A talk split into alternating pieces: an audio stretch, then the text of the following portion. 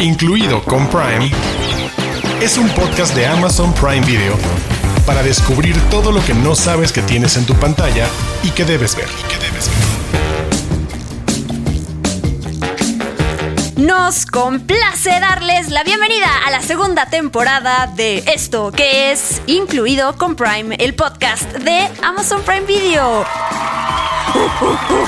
Bravo. ¡Ay, wow, nu- nunca podré equiparar esa energía de Diana Su. Ese uh, uh, uh, uh. me, me emocionó ya Te para toda bien, la ¿eh? temporada. ¡Wow! Muy bien, eh, bienvenidos. Aquí podrán escucharnos semana con semana recomendaciones para ver y disfrutar en esta plataforma de la mano de tres voces bastante agradables que ya escucharon. Yo soy Diana Su y me acompañan los queridos Arturo Aguilar y Héctor Portillo. ¡Hola! Tenemos una segunda temporada. ¡Lo logramos! Sí. ¡Se logró! Hola, hola a todos. ¡Qué bueno estar de regreso! Prepárense, porque para el primer episodio de la segunda temporada tenemos un montón de recomendaciones personales de nuestros gustos para todos ustedes. Y Arturo les va a compartir las suyas, pero yo les voy a decir que mi- lo mío es el horror. Es de donde me enamoré de Prime Video por el catálogo que tenía. Y hoy tengo para ustedes Suspiria del 2021. Y también, como arduo fanático de Stephen King, les voy a hablar de una pequeña película llamada La Niebla. Uy, pues yo me voy a dejar ir con un poco de historia y de mitología y de cine independiente y provocador porque vamos a platicar de The Green Knight, este estreno del 21 de enero de David Lowry con Dev Patel, pero también voy a poner en el mapa algunas cosas que involucran a un tal Peter Bogdanovich en los 70 y a unos hermanos cineastas independientes llamados los Cohen y de varias joyitas que pueden encontrar en el catálogo de Prime Video o que pueden rentar en una de esas. Y yo les voy a estar platicando sobre The Wilds y sobre la serie live action de Mr. Bean. No olviden además que tenemos las Prime News con noticias de lo que viene en los próximos meses, lo que llega a Amazon Prime Video y que no se pueden perder. Así que, ¿comenzamos? Es pregunta. Sí.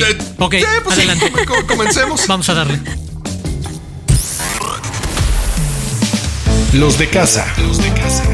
Títulos originales y exclusivos de Amazon Prime Video.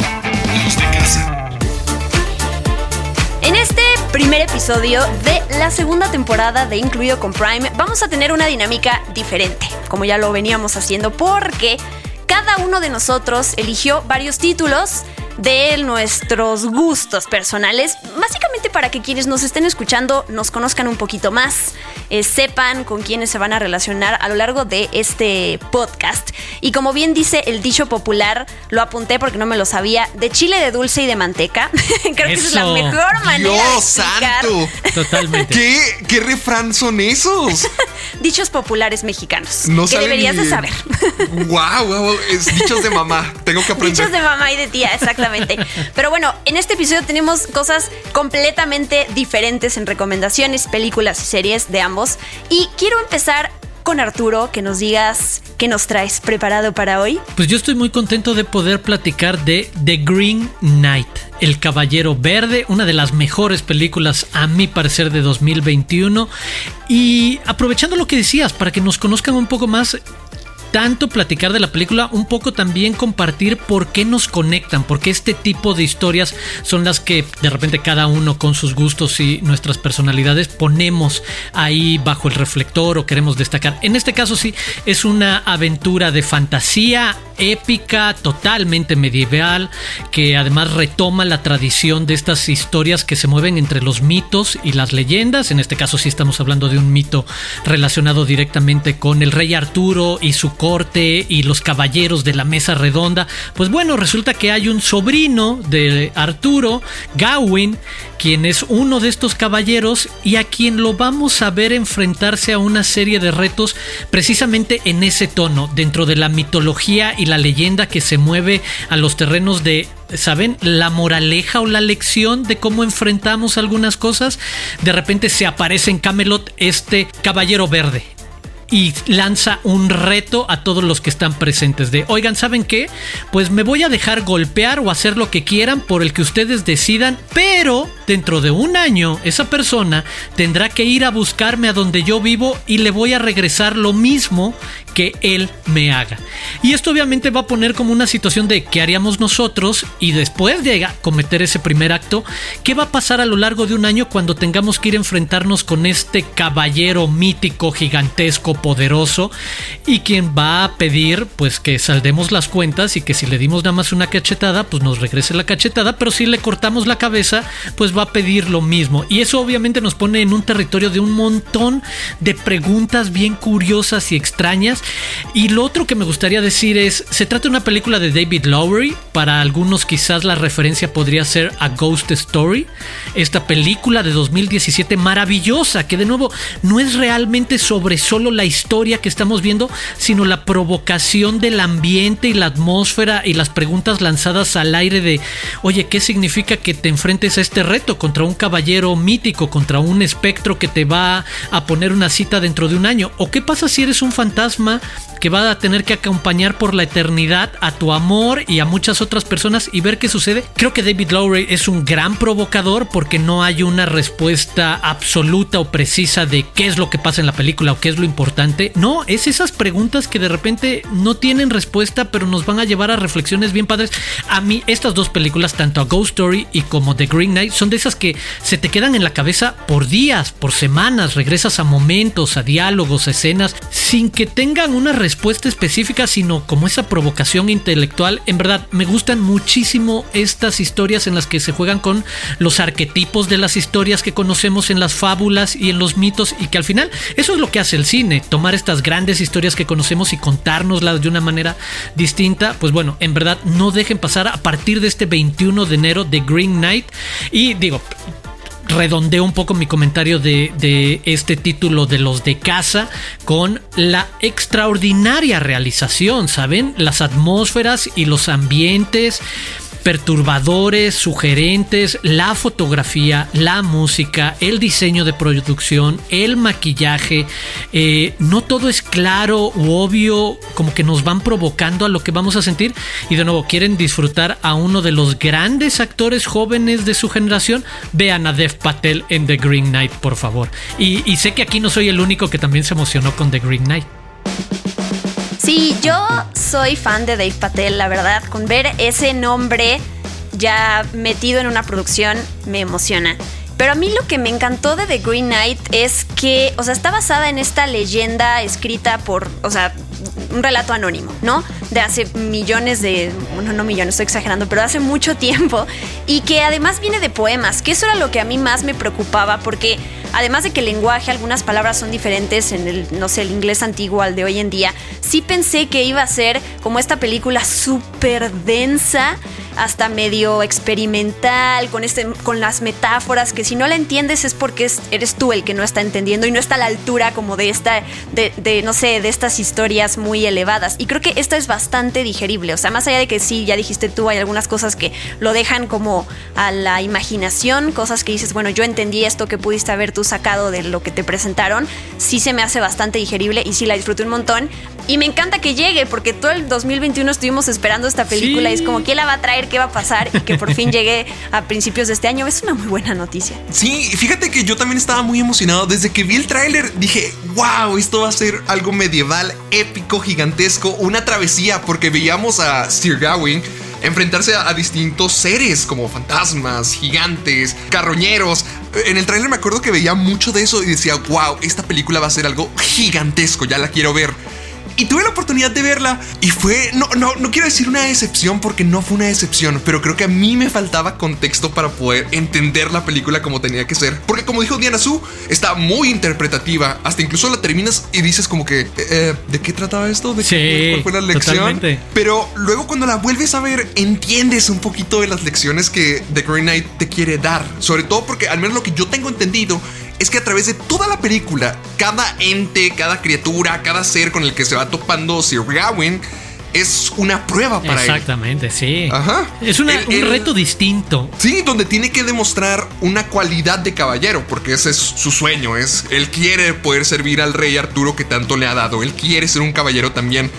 Pero ¿qué tal si no está a la altura de ser un caballero? Sí, por la persona que es. No me acuerdo cuáles son las cinco pruebas, son cinco valores exactamente, como generosidad, eh, cortesía, un montón de, características que demuestran lo que es ser un caballero. Y ya sabiendo eso, dices, wow, ok, esta película eh, sí es el viaje épico que estaba esperando. Solo creo que la segunda o tercera vez vas a seguir agarrando más cosas y más cosas y más cosas y va a ser siempre una experiencia nueva. Y a ver, quiero preguntarte a ti por tu elección para este podcast, que sí me llamó la atención porque se me hace también una película bastante densa, que es Suspiria, ¿no? Tú elegiste este remake dirigido por Luca Guadagnino y sí te quiero preguntar así abiertamente, ¿por qué rayos recomiendas esta película?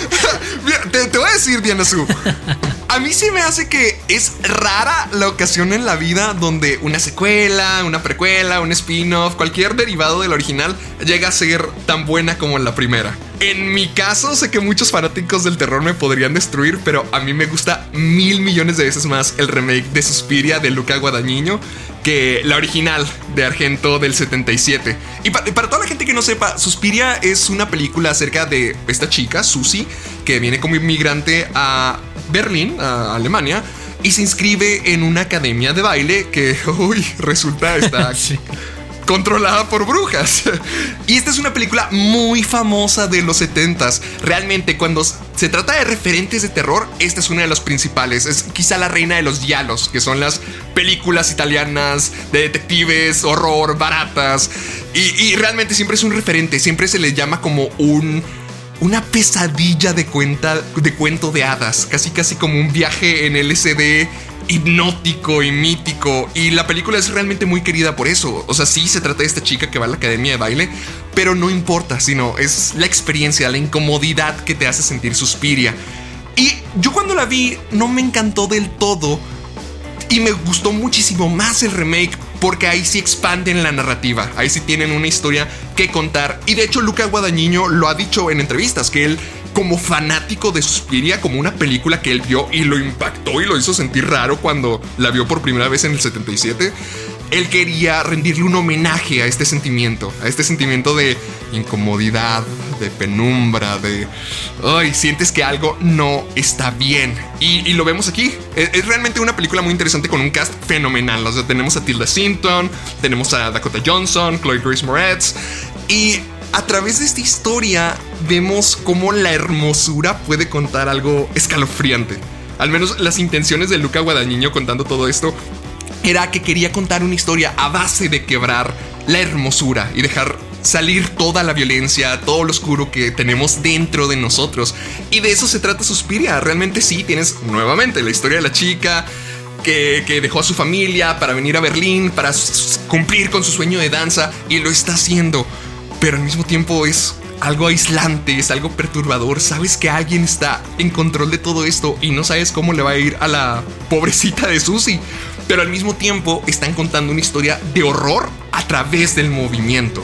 Porque esta es una escuela de ballet, es una academia de danza, con, bueno, contemporánea. Y toda la crueldad, toda la violencia, toda la intensidad lo puedes ver en las secuencias de baile. Algunas son muy perturbadoras, como cuerpos destrozándose mientras que bailan. Y un final muy controvertido que a mucha gente dejó vomitando. Pero a mí me gusta, me gustan esas películas que a través de la belleza y de la locura y lo bizarro pueden contarnos este tipo de historias tan hipnóticas, tan incómodas y que nos hacen sentir mal, pero que te gusta sentirte así. Wow, sí, me hizo sentir hasta incómoda como tu, relato en el buen sentido. yo, te hice incómodo. No. no. o sea, me transmitiste como esa incomodidad que me imagino que te llega de la película. Yo no la he visto, así que ya, la estoy apuntando, como mucha gente, ajá, que seguramente nos está escuchando y que no le ha entrado. Sé que es dura bastante la película, ¿no? Es larga y, densa y bueno, ya no sé qué es largo hoy en día. Siento que tres horas ya es. Sí, nos echamos series de una de cinco episodios en un solo día. Podemos con películas de tres horas. Es cierto, tienes razón. Mi recomendación entonces, sí, siguiendo un poquito el hilo de por lo menos del suspenso y del thriller que tiene Suspiria, un poquito más young adult por el lado de, drama adolescente, es The Wilds. Eh, no sé si ya la han visto, es una serie que se llama en español Salvajes que yo la describo cuando la vi como Pretty Little Liars y Lost. Esas son como, como las dos series que pueden ¿Chismes mezclar. en una isla o cómo funciona? Exacto, son, Sí. son varias, son eh, va- varios personajes femeninos que no se conocen, que se suben a un avión y que van a, un- a cada una con sus problemas personales. Y se suben a un avión porque supuestamente van a llegar a un retiro, este lugar que las va a sanar y ya saben, van a conectar con ellas mismas, bla, bla, bla. Y tienen un accidente de avión caen en una isla y entonces, ¿qué es lo que pasa con ellas? Sí suena como un poquito a historia trillada que hemos visto en muchos lados, pero a mí lo que sí me gusta de esto es que, no, no voy a revelar, eh, al final hay un justo una revelación muy fuerte de una, un giro ahí de por qué están en la isla, no fue un accidente y de hecho hay un par de ellas que forman parte de algo más detrás de, como del telón de por qué llegaron ahí. Y la historia, además de que vas conociendo el pasado de cada una de ellas, ¿no? ¿Por qué realmente querían llegar a este lugar a sanar? Son historias muy fuertes, no es la típica, la güera que está relacionada con la chica deportista de la escuela, ¿no? Sí le da como el giro a esos personajes, está la inclusión, pero sí lo, lo puedo decir, creo que, no sé, Arturo, que ya la viste de manera bastante orgánica y Mucho. natural. A, co- a como hemos visto otros ejemplos, totalmente, sí. Sí, sí te- es adictiva la serie, o sea, así de ver un episodio y otro para descubrir qué pasa. El final queda súper amplio porque además ya se confirmó una segunda temporada que debe llegar eventualmente.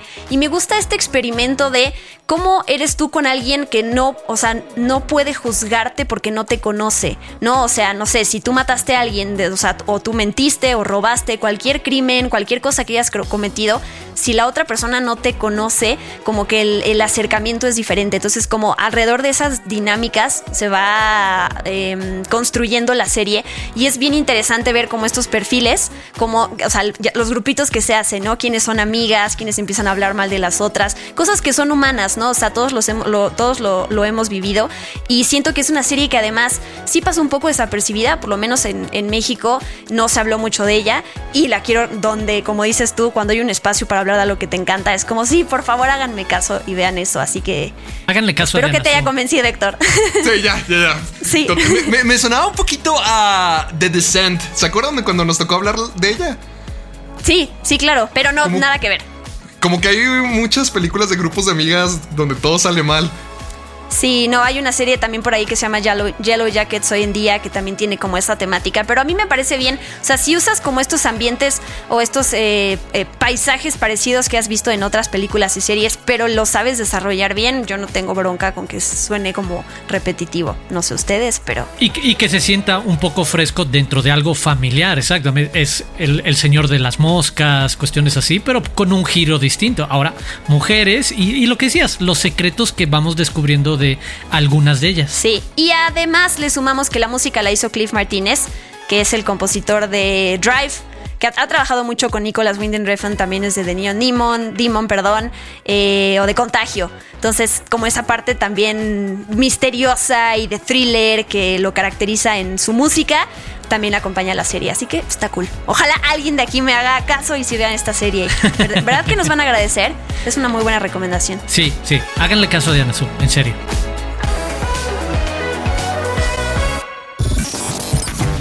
Desde las profundidades.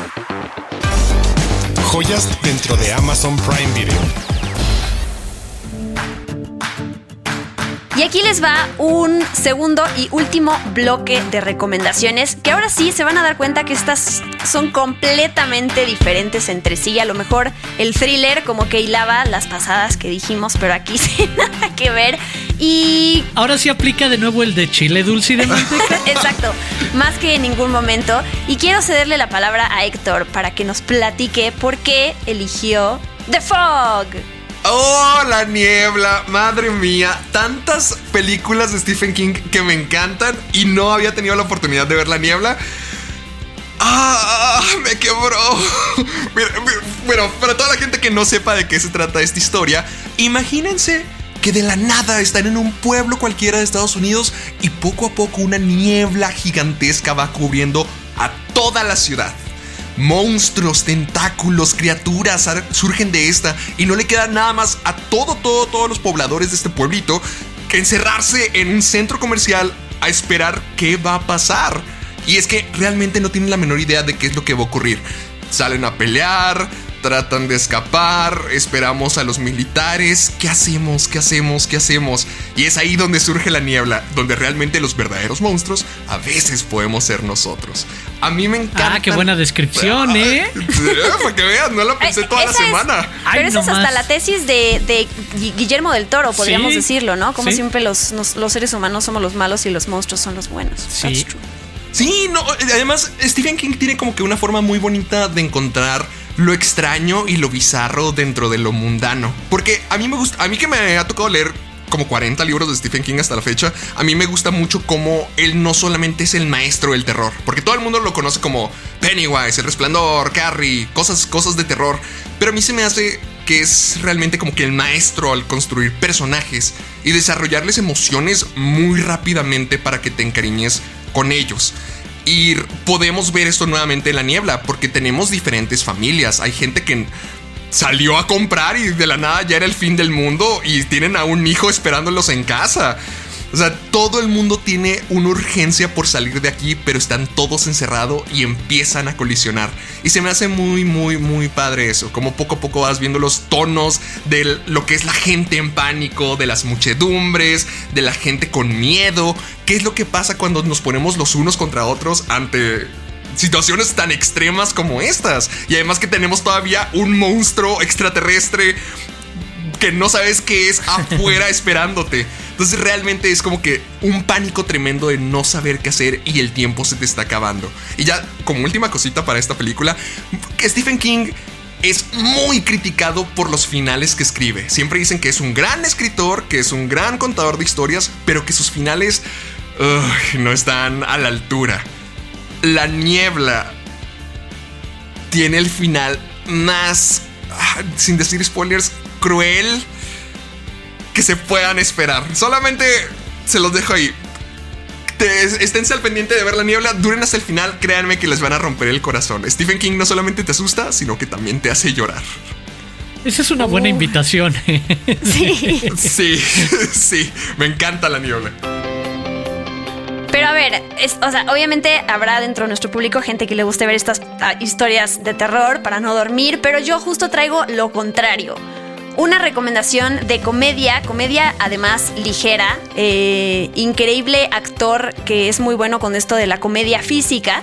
Es una de mis series favoritas de toda la vida. Yo no tenía idea de que estaba en el catálogo de Amazon Prime Video hasta que hicimos esta tarea de revisar cosas que nos gusten muchísimo. Y estoy hablando de la serie live action de Mr. Bean. Sí. Eh, La tenemos en el catálogo. la ¡Wow! tenemos en el Oh, catálogo sí. y soy muy feliz. Son eh, 14 episodios de 25 minutos que están ahí completitos. Esta serie estrenó en 1990.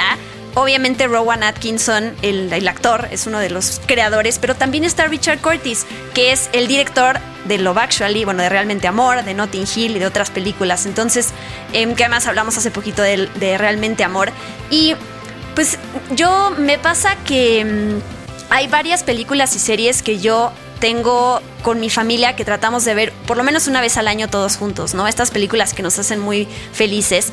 Y Mr. Bean es una, pero específicamente el episodio de Navidad. Ya sé que ya pasó Navidad, perdón que esté alargando yo la celebración, pero ese episodio en donde Mr. Bean está en un eh, centro comercial y empieza a jugar con un nacimiento y él empieza a armar todo y trae soldados y trae máquinas este, de- del ejército. O sea, como ese episodio y luego tiene que preparar un pavo y bueno, ya me metí a la Navidad, pero todos, no sé qué opi- opinen ustedes del humor y de la comedia de Mr. Bean, porque mm, no, creo que sí no es algo para todos, ¿no? Cuando salió esta película de John English, que es esta parodia de las películas tipo James Bond, ¿no? Donde él es un agente secreto, pero divertido, que se, la pasa cometiendo errores, hubo mucha gente que salió a criticar a Rowan Atkinson y yo desde que había visto Mr. Bean y que entendía el tipo de comedia que él hace, dije, ¿cómo es posible que, que, que lo ataque, no? Creo que hasta, hasta él se deprimió y bueno, sabemos todo este tema de cómo los comediantes viven esta delgada línea con la depresión, pero eso es otro tema.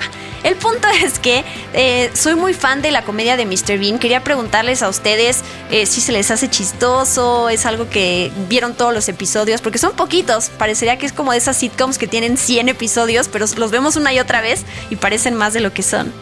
No, yo creo que sí habré visto todos los episodios y en algún momento con la idea de que eran muchos más, tal cual, y que de repente empezabas a repetir y repetir, no teniendo en cuenta que eran tan pocos. Pero creo que es eso, es entender a qué tipo de perfil de comedia vas a entrar o te vas a encontrar o te van a proponer. Y es esa comedia entre física, imaginativa, casi silente, obviamente tocando base con los Chaplin y los Buster Keatons y demás de no necesitas una traducción para entender eh, muchas de las situaciones. Y creo que ese es un ejercicio complicado. De nuevo, puede o no gustarle a todo el mundo y podríamos llamarlo de un montón de maneras, la sofisticación o no de la comedia, pero requiere de cierta simplicidad en el mejor sentido que funcione, que no importa que no lo vayas a decir o hablar, pero que sí te vaya a transmitir esa risa o esa incomodidad o ese absurdo de cuando empieza a interactuar con las personas Mr. Bean. Y creo que es eso, creo que además es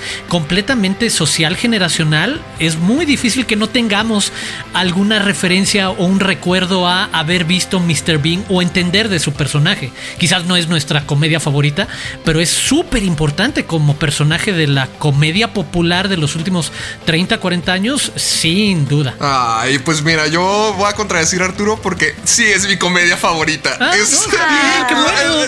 no, me encanta Mr. Bean. Yo podía. No, no sé, es como de esa clase de series que no importa cuándo veas, si vas cambiando por el canal, cada episodio Te se quedas. te hace nuevo. Sí, y te quedas a verlo. A mí se me hacía. O sea, como dice Diana, yo no estaba consciente de que eran tan poquitos episodios y sobre todo de cuál era la cronología, cómo se iban saliendo. Pero cada vez que veía a Mr. Bean en televisión, lo dejaba y me encantaba. Realmente, Robert Atkinson se me hace un experto. El poder hacerte reír sin decir, bueno, dice más o menos algunas palabras, pero en idioma de Bean, cómo lo, cómo lo logra, se me hace muy tierno. Y además, bueno, un, un, momento muy personal que yo recuerdo viendo la serie de Mr. Bean, a lo mejor alguno de ustedes ha visto el episodio, no sé si recuerdan de cuando Mr. Bean está tratando de poner a su Teddy a dormir. Obvio, en el cajón. en el cajón. Y luego creo que lo, lo, cierra y lo trata de sacar o algo. Le corta la cabeza a Teddy. Ah, para mí, cuando vi eso, me puso demasiado triste. Era como que no, el osito de Mr. Bean. Y, y, se me hace un personaje muy dulce, muy entrañable, molesto en el buen sentido y muy querible realmente. Y aportando un poquito a la recomendación de Diana, también las dos películas de Mr. Bean están disponibles en Amazon Prime Video. Por primera vez pude ver la película de Mr. Bean, donde eh, trata de robar o trata de reponer una pieza de arte, pero con la que yo crecí fue Las vacaciones de Mr. Bean también. Ver la escena de los caracoles cuando los tira todos en el restaurante francés o William Dafoe estando ahí presente, toda la escena donde Mr. Bean es una monja y están haciendo el número musical ahí en el centro, lo mejor. A mí amo Mr. Bean con todo el corazón. Sí, hay hasta una serie animada que también ah, está en el sí. catálogo. Esa yo no la he visto, así que no puedo decir si la recomiendo o no, sí, no sé. Pero es que todas estas situaciones, cuando va a nadar y se le cae el traje de baño en la alberca y no sabe cómo salir, porque además ya van a cerrar el lugar, cuando va a un restaurante y se pone el, no sé, el mantel eh, como, como eh, servilleta. servilleta. No, exacto, no una servilleta individual. Entonces, todas esas situaciones, yo cuando leía la sinopsis ahorita para tener fresca la serie para el episodio, dije, me sé todo. O sea, hasta, hasta solita me reía de leer la sinopsis y de recordar todos estos momentos justo absurdos. Y solo quería compartir que Rowan Atkinson describe al personaje de Mr. Bean como un niño en el cuerpo de un hombre adulto.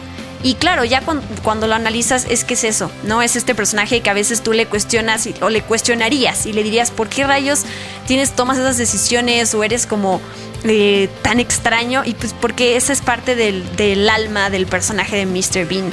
Pero bueno, dejemos hablar de cosas absurdas y vámonos a meter a temas más densos, más eh, serios. Pues Con no la siguiente sé, recomendación. Porque creo que ¿No?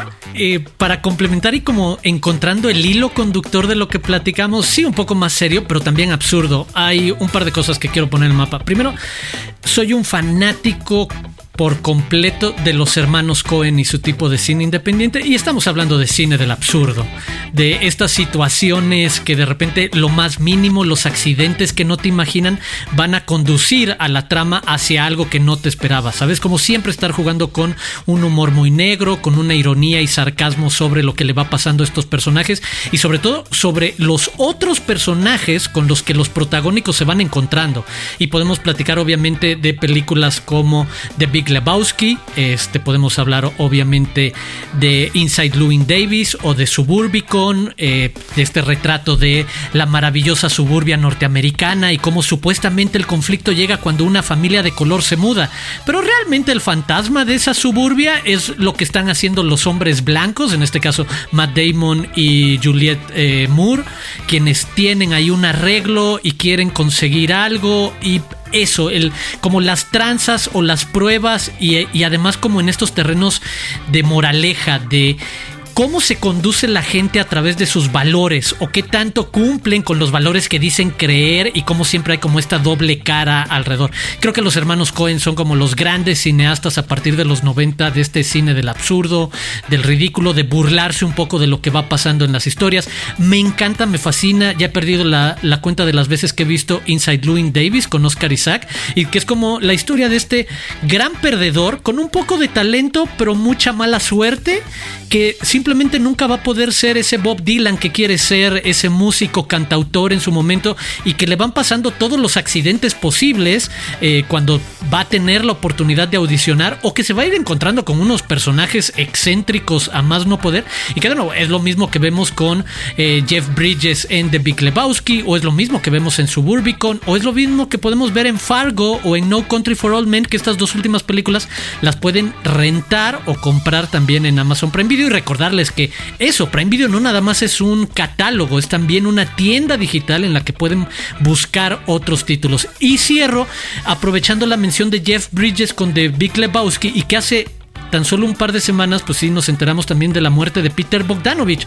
Y para mí es el pretexto de hablar de historia del cine y de esos clásicos del cine independiente norteamericano de principios de los 70, que fue el banderazo de salida de una generación que incluía nombres como Francis Ford Coppola, Martin Scorsese, Steven Spielberg, Brian De Palma y demás. Bueno, ahí está Peter Bogdanovich con una película que se llama The Last Picture Show, la última función, protagonizada por un jovencísimo Jeff Bridges. Si ya lo vieron en The Big Lebowski, ahora véanlo como un adolescente en un pueblo a la mitad de los Estados Unidos, en el que lo que quieren es salir de ese pueblo, escapar de esa realidad enormemente limitada. Es una película en blanco y negro, en verdad muy bien escrita, y una manera de conocer a Peter Bogdanovich, uno de los nombres en verdad más importantes de la industria norteamericana, escritor increíble, biógrafo, historiador y mejor amigo de Orson Welles, nada más y nada menos. Escribió un libro sobre John Ford también increíble, y en su momento también eh, director, editor, guionista, escritor, periodista. Entonces creo que es un gran pretexto también decir, en Amazon Prime Video pueden rentar The Last Picture Show y conocer un poquito más de la historia del cine, que es otra de mis pasiones, y asomarse a qué estaba haciendo esta generación en 1971 con Sybil Shepard, Jeff Bridges. Ahí pueden ver a Frank Marshall, quien se convertiría además en un eh, director y productor muy importante en las siguientes décadas. Entonces ahí ponerles en el mapa como conectando vía los Cohen y Bridges, también a un clásico del cine independiente de los 70 como es The Last Picture Show de Peter Bogdanovich. Oye, Arturo, estuviste compartiendo una frase bien padre de Peter Bogdanovich Ay, precisamente sí. en Twitter que quería compartirle a la gente, que es no existen las películas viejas, solo existen las películas que ya viste y, Y las que, no has visto. Exacto, sí, sí, sí, tal Exacto. cual, es muy sencillo en, en ese sentido, como la curiosidad de una generación que fue groseramente cinéfila y ellos son la generación norteamericana que venía heredando de este movimiento llamado Nueva Ola Francesa, que era simplemente gente a la que le fascinaba tanto el cine que hablaba y hablaba y hablaba y escribía, escribía, escribía y acabaron sacando una revista maravillosa que existe todavía que se llama Cahiers du Cinéma cuadernos de cine y que luego se convirtieron en grandes cineastas como Jean-Luc Godard y François Truffaut y demás. Pues bueno, lo mismo pasó con la generación norteamericana que siguió, que eran los Scorseses, los Spielberg, los Bogdanovich, eso, el de simplemente hay cine que no has visto y el cine es un arte que tiene ya 120 años, entonces todo el tiempo tenemos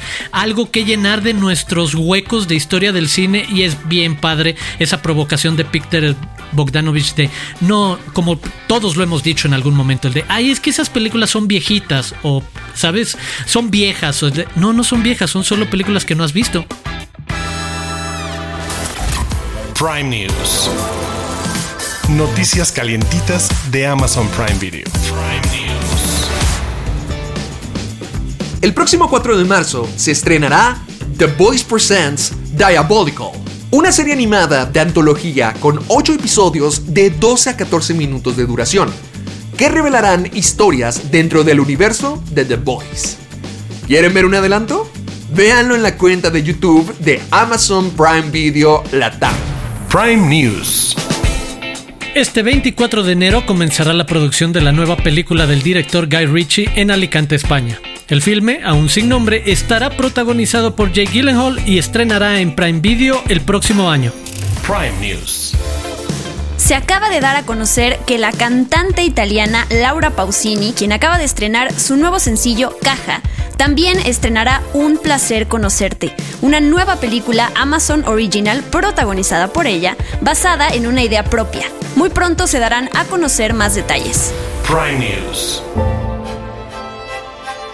Amazon Prime Video acaba de revelar el título de su serie más esperada del año, El Señor de los Anillos, Los Anillos de Poder.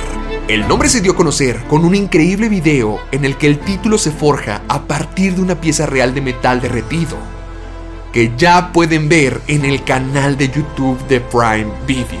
Además, el nombre nos da la pista de que la historia abordará uno de los elementos más importantes de la segunda edad de Tolkien, el forjado de los icónicos anillos. La primera temporada de esta increíble serie se estrenará el próximo 2 de septiembre. Prime News. Ay, papantla, tus hijos vuelan. Se acaba de anunciar que el famoso sketch Harina, que se hiciera viral en 2019, tendrá su propia serie. Así es, en la que el teniente Harina y la oficial Ramírez persiguen a un asesino serial que quiere acabar con la vida de influencers y estrellas de internet. La serie de 8 episodios estrena en marzo por Amazon Prime Video y Comedy Central. Prime News. Y en temas deportivos, el próximo 28 de enero, Prime Video estrenará la serie documental Mi Selección Colombia, con 6 episodios de 40 minutos cada uno, en el que contará la historia de amor que viven los colombianos con su selección nacional de fútbol, mientras esta lucha por ganar la Copa América 2021 y clasificar al Mundial Qatar 2022. Incluido con Prime, es un podcast de Amazon Prime Video. ¡Vámonos! Y con eso terminamos este primer episodio de la segunda temporada de Incluido con Prime. Ya tienen un montón de recomendaciones que si bien no las, no sé, si no las pueden ver este fin de semana, siempre hay esos espacios en donde decimos qué vemos cuando no nos gusta algún estreno o cuando queremos revisitar cosas viejas, aunque ya sabemos que no existen las películas y series viejas. ¡Qué buena Aquí frase. están las recomendaciones. Muchas gracias Arturo, muchas gracias Héctor. No, muchas gracias Diana Su y sobre todo a quienes nos escuchan y los invitamos obviamente a escucharnos en el próximo episodio y a continuar la conversación con nosotros utilizando el hashtag incluido con Prime. También recordarles que se pueden suscribir a este podcast no solo en Amazon Music, también en todas las otras plataformas de podcasting que utilicen y pues bueno, yo soy Arturo Aguilar, me pueden seguir en arroba Aguilar y los escuchamos y los escucho a ustedes compañeros la próxima semana. También acuérdense de seguir a Amazon Prime Video en todas sus redes sociales, arroba Prime Video MX, para que se puedan enterar de cuándo se estrenó un nuevo programa, de cuáles son los nuevos estrenos de Prime Video, todo, todo, todas las noticias, vayan y síganlo, arroba Prime Video MX. Yo soy Héctor Portillo y a mí me pueden encontrar en YouTube como Caja de Películas, en Facebook y Twitter también como Caja de Películas y en Instagram como Soy Héctor Portillo. Y yo soy Diana Su, arroba guion bajo Diana Su. Todas nuestras recomendaciones las pueden encontrar en Amazon Prime Video. Si aún no están suscritos, háganlo porque se la van a pasar muy padre con nosotros en los próximos meses y con todos los títulos que vienen próximamente. Y bueno, eh, si estaban escuchándonos desde la primera temporada, qué bueno que están aquí de regreso. Y si son eh, primerizos y nos escuchan por primera vez, pues los esperamos aquí semana con semana con increíbles recomendaciones. Esto es incluido con Prime. Adiós.